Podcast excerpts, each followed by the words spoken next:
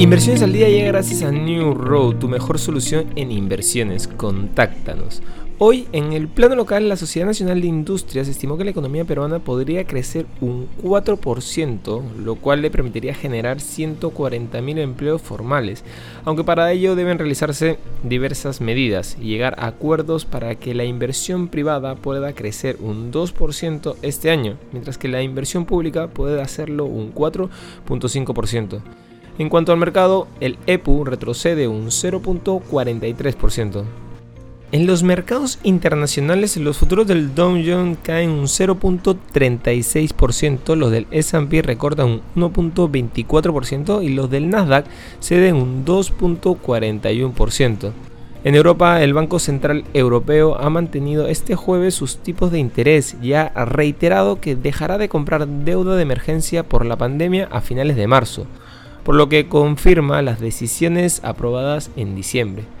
En Asia, el principal índice de la bolsa de Seúl, el Kospi, subió un 1.67% después de un largo periodo festivo.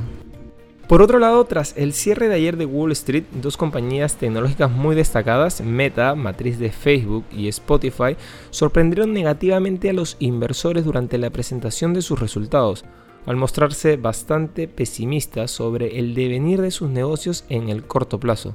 El resultado fue un duro castigo para sus acciones en operaciones fuera de hora, con las de Meta cediendo más de un 20% y las de Spotify más de un 10%.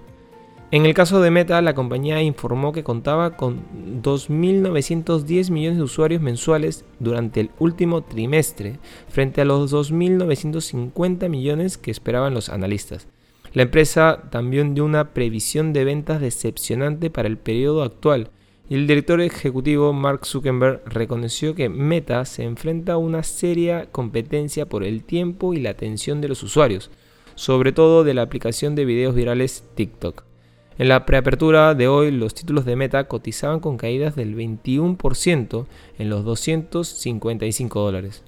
No queremos irnos sin mencionar que DeFi Technology lanzó el pasado martes el primer producto cotizado en bolsa que replica la cotización de la criptomoneda Solana en la bolsa alemana.